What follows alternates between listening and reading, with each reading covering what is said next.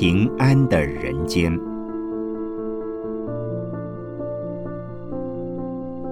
圣严法师著。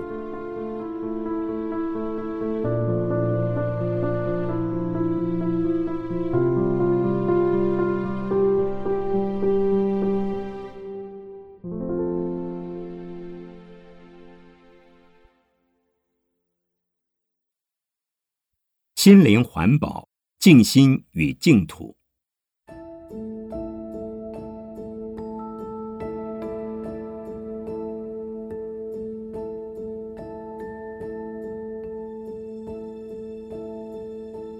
净化社会，必须先净化人心。社会是许多人共同生活的环境，也是彼此进行交流和活动的场所。其中，只要有一人发生异常的状况，他所表现出来的语言行为或身体行为，就会影响到周遭的人。目前社会的人心都是努力于追求及争取，似乎人生的目标就是为了不断的争取，这种心态是有问题的。如果每个人都能有尽心尽力第一。不争你我多少的想法，社会风气就会改变。净化社会的工作是不论地位高低、权势大小，每个人都有责任。只要人人都能先从自己的内心做起，社会上就减少了一些问题。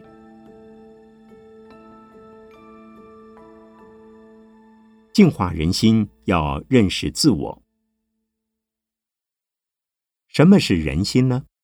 人心是极为抽象的，凡是人的观念、人的想法、人的欲望或人的愿望，都叫做人心。而自我就是自私的我。人生而自私，这是事实。大家嘴上都会说是为社会、为国家、为民族。如果扪心自问，恐怕就不是事实了。所以说，十年寒窗无人问，一朝闻名天下扬。究竟读书是为了谁？又是谁在闻名呢？出名后，又是谁会衣锦荣归呢？说穿了，这一切都是为了自己。通常，我们对别人的状况都能够分析得很清楚，并且提出自己的看法。凡是对他人的批评、指责、要求，都能说得头头是道。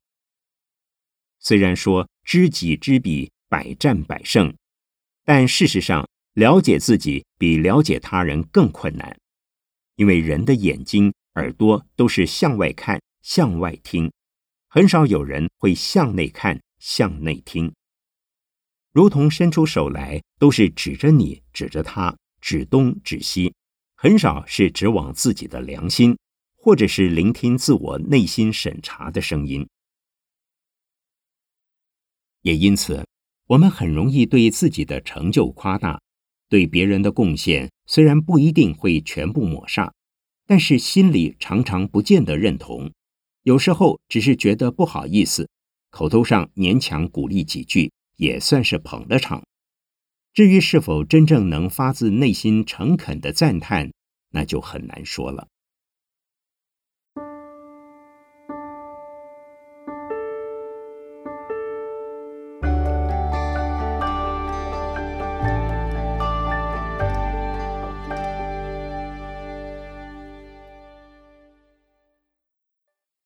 所谓我，具体的说，就是个人的身体，包括头、手脚等。都是我的，而身体又在哪里呢？身体是生活在我们所生存的环境里，它包括了自然及社会的环境。身体只有短暂的存在，从出生开始，一天天成长，也一天天接近死亡。虽然身体是占有的东西，但是在未离开这个世界之前，仍要爱惜这个身体。好好照顾它，运用它。即使有人说这个世界很危险，即使某些宗教也说世界末日快到了，但毕竟末日尚未来到，仍要好好的保护它。如果说身体是我，那么谁知道这是我呢？如果说我的心知道这是我的，那么我的心又是什么呢？心是念头、思想、观念、信仰及精神的连贯和延续。一个念头一个念头连接起来，就是心的活动。当念头停止时，心就不存在了。心具有相当大的功能，它能创造世界和宇宙，也能毁灭世界和宇宙；能为我们带来幸福，也能为我们带来灾难。世界上有许多的哲学理论及宗教信仰，就都是源于人类的心念。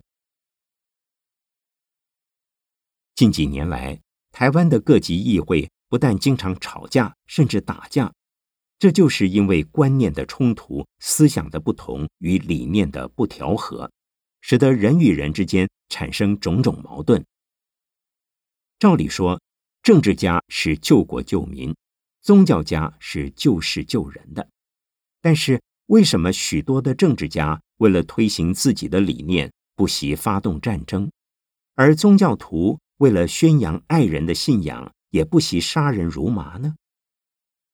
为了救世，反而对世界的和平造成破坏；为了救人，结果是杀人。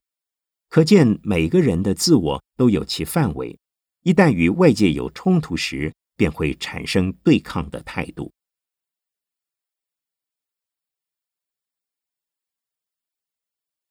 自我的内容从小至大可分几个层次来看：一、我的心；二、我的身体；三、我所生存的社会及环境；四、整个地球；五、整个宇宙就是我的身体。如果能将自我提升扩大到第五个层次，自私心就会减少，安全感自然增长。有一次，有位人寿保险公司的推销员来向我推销寿险，我问他，保寿险是否能保证我不会死呢？他说那倒不能。我又问，那还保什么险呢？他说。死后能让家属得到经济上的保障。我告诉他，我的受益人是全部的众生，所有的人都是我的受益人。事实上，保险的本身就已经说明我们的生命没有保险，财产没有保险，安全没有保险。换句话说，这个世界没有绝对的安全。既然知道如此。更要面对事实来解决问题，这样心里才会觉得安全。否则，为了追求安全，结果很可能会使得身心更不安全。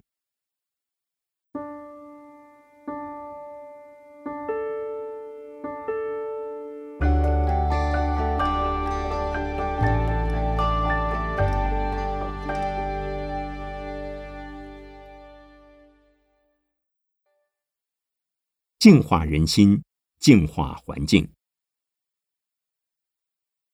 人心净化之后，环境一定会净化。环境的净化是治标，而人心的净化才是治本。曾经有一些研究环保的专家告诉我，人的精神是最重要的，精神和科技互相配合时，才能真正落实环保的工作，并使之可久可大。这是非常正确的观念。释迦牟尼佛成佛之后，是先从人心的纠正、人心的改善做起，那就是心灵环保的工作。他是一位成功的环保运动大师。佛教中讲的修行，便是修正我们身心行为的偏差，尤其首重心理行为的净化。因为心理净化后，其语言行为和身体行为自然就会修正。如果心理行为未修正，仅仅是外表守规矩，可能只是为了畏惧法律的制裁或舆论的指责，那么当他独自一人或与观念行为有偏差的人在一起时，就会原形毕露，甚至说服自己：大家都这么做，我为什么不能这样做呢？或是不吃白不吃，不拿白不拿，只要我喜欢，有什么不可以？这都是一些歪理。当这种歪理形成风气之后，就会为社会带来灾殃。因此，人心的纠正。必须从内心的观念上做起。往往只要念头一转，观念也会随之纠正过来。虽然我们从小到大已经发展出的思想观念，一时之间要想扭转过来是很困难的，但是人有可塑性，透过教育可以转变人心。只要付出爱心、耐心，处处体谅，充分了解。沟通商量，久而久之，对方是会接受的。但是当前的教育制度偏重科技和经济，忽视人格的教育，因此希望今后的教育能多关心人格教育，平衡科技与人文的发展，以净化社会的人心。在此，我提出以下几个观念：一。用奉献来代替争取。从小我们就被父母期待着长大能够出人头地，于是我们必须做种种的争取，争荣誉、声望、财物、权力、地位，争同情、支持等。当然，争取成功的本身并没有什么不好，但是在过程中，如果因为自己想要出头而打压他人、抹杀他人，那就是不道德的行为了。不如改变观念，以奉献来取代争取。奉献的越多，就越能显出自己的成就。若有许多人因为我们的奉献而得到帮助、解决困难，那才是荣誉。二，以习福来代替享福。在一般人的观念里。自己有福报时，就会运用各式各样的资源来享受生活、享受权利、享受成果。总认为，既然得到而不去享受，那不是很愚蠢吗？但是从佛教的观点来说，一个人的福报是极为有限的，就像任何人在银行里都不可能有无限量的存款，即使是大资本家。他的存款也是有限的，而且无论是存股票、存黄金、存美金，都不一定稳当。只要世界局势批变、政治制度改革、社会环境混乱，所有的存款都很可能在一夕之间随风而去。因此，佛陀告诉我们，财产为五家共有，哪五家呢？恶政、盗贼、水。火不孝子，但是没有媳妇观念的人会说：“管他呢，至少我这一生地球的资源还不会全部用光吧？我儿子孙子那一辈，地球也应该没有问题，还不至于到毁灭的程度。”从佛法的立场来看，时间是无尽的，众生也是无穷的、无尽的、无量的。只要地球存在一天，众生就能在这个地球多活一天。而地球本身的资源有限，如果我们挥霍无度，自己认为是享福，实际是糟蹋，是损福。糟蹋的越多，损福就越多。这不仅是物质的糟蹋，也是对众生心灵的损害，所造成的恶果，到头来。仍然必须由我们自己承担。三，以因果的观念来面对现实，以因缘的观念来努力以赴。因果是从时间的关系来看，我们现在所做的，未来一定会有结果出现；而现在我们所接受的，是由于过去所造的因。而得到的结果。因果又可分两大类，第一是共业，例如全地球、全人类共同的因果；第二是别业，每个人的生命过程从无量世的过去到无量世的未来，一个阶段一个阶段所应负的因果责任。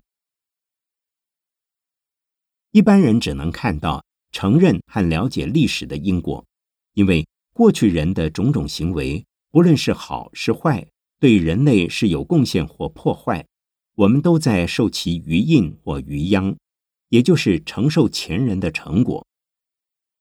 儒家说：“积善之家必有余庆”，意思是说，如果祖上有德，子孙自然繁荣；祖上无德，做了许多坏事。必定殃及子孙。这样的因果观念有时正确，有时又似乎不符事实。因为有的家庭很努力，却绝了后代。诸如此类遗憾又无奈的事，在这世界上很多。于是有人会说：“老天瞎了眼，这么好的家庭都没有得到好的果报。”佛教徒相信。一个人此生几十年生命，只不过是无穷生命之流中的一个小小段落。过去生之前又有无量的过去，此生之后仍有无尽的未来。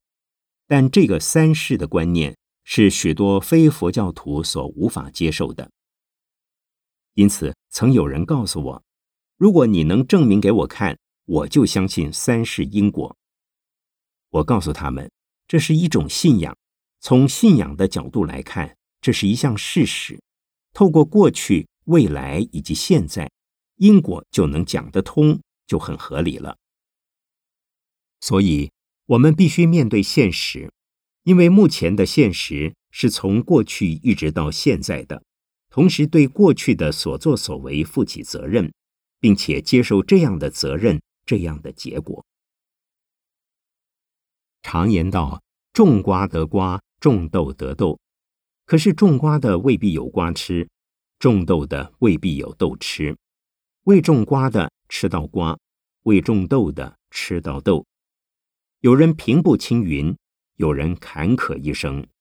这究竟是什么道理呢？因果必须还有因缘的配合，因缘就是在由因到果的过程之中。种种主客观的因素，有许多不是人为的力量所能掌握的，而是环境的关系。个人有个人的因缘，因此最重要的是，必须要以因缘的观念，尽心尽力，戮力以赴。这就是面对现实。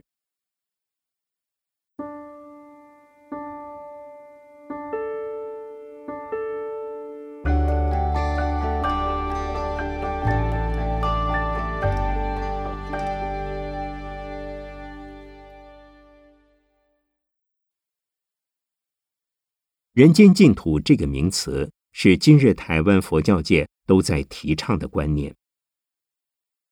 究竟什么是人间净土？它在哪里呢？是不是真的实现了呢？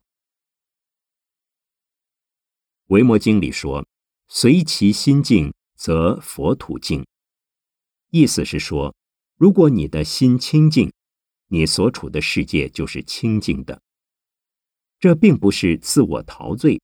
而是只要你的心清净，不管这个世界如何都不受其影响时，那么你所见到的世界就是清净的。当释迦牟尼佛成佛时，他看到芸芸众生都具有佛性，娑婆世界就是净土，就是这个道理。在平常生活中，我们也可以很容易感受到所谓“境由心转”。心里快乐时，下雨天会觉得雨景诗情画意；天冷时舒服，天热时温暖。当心里不舒服、烦乱、忧愁时，看到别人笑，都会觉得人家在对他冷笑。我曾经看过一对夫妇正在吵架，他们的孩子在外面玩得很高兴，回家时又蹦又跳又笑的叫着爸爸妈妈。没想到母亲劈头就骂他，接着父亲又给他一巴掌。其实孩子是可爱的，只是碰到父母正在吵架，心情正不好，他就挨骂挨打了。因此，世界可以是净土，也可以是地狱，完全由你的心来决定。当我在指导禅修时，会鼓励禅修者在任何情况下都要保持内心充满喜悦，这在佛教中称为随喜，随境而喜，随事而喜，随人而喜。其实这并不容易，因为赚钱、升官、生孩子、娶媳妇、抱孙子时，一定可以随喜。如果家中发生不顺的事，或者听到背后有人批评指责你时，还能随喜吗？孟子说：“闻过则喜，知过必改。”听到别人说你的过失时，还会欢喜，这是不简单的。即使是修行人，虽然不会形之于色，也不会去反驳对方，但内心有时候还是会有一点点的波动。不能随事、随人、随时而有喜悦感的话，倒霉受损的是自己，因为人家已经跟你过不去了，你还跟自己过不去，这不是很愚蠢吗？不如将念头一转，自然可以体验到心静国土静了。譬如夫妻吵架时，如果某一方能心存随喜，以喜悦的心感谢有机会来关怀对方，这个家。自然就吵不起来了。夫妇之间若能彼此随喜、互受影响，并且夫唱妇随，就会影响他们的儿女及家人。在工作的环境中，自然也能影响共事的伙伴。一个人又可能间接或直接影响几个人，最后可以影响到无数的人。在时间上拉长，空间上扩大，这便是。《维摩经》里所说的“无尽灯”，《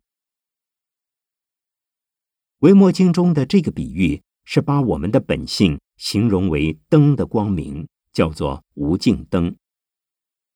又像是佛像背后或头上刻画出的光环、光圈，这个光就是智慧的光、慈悲的光，也就是清净心的光。相对的，烦恼的心、不清净的心是黑暗的。看不到智慧与慈悲的光。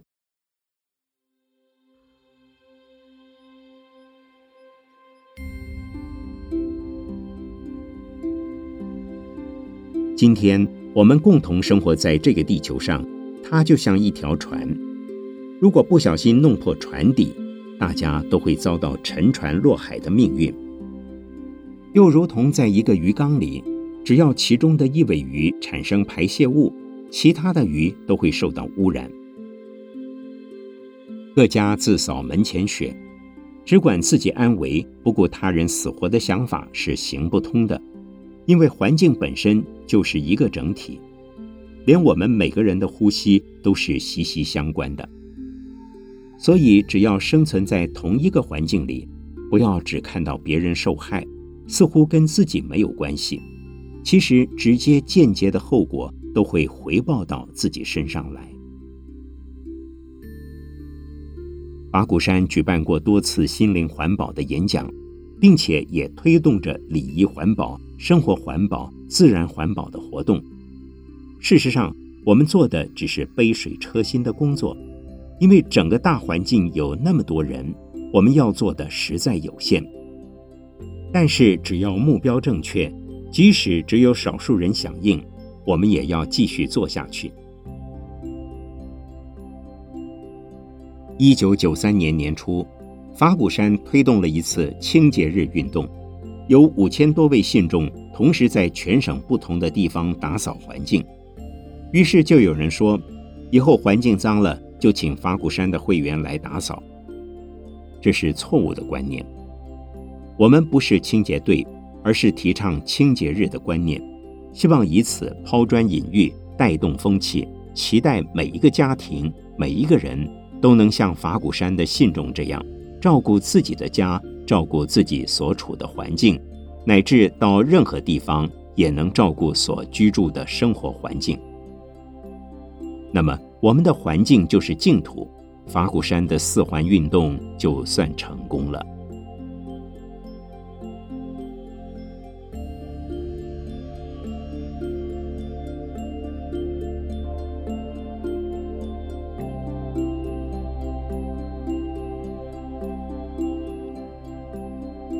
一九九四年三月十七日，讲于中央大学，何垂新居士整理。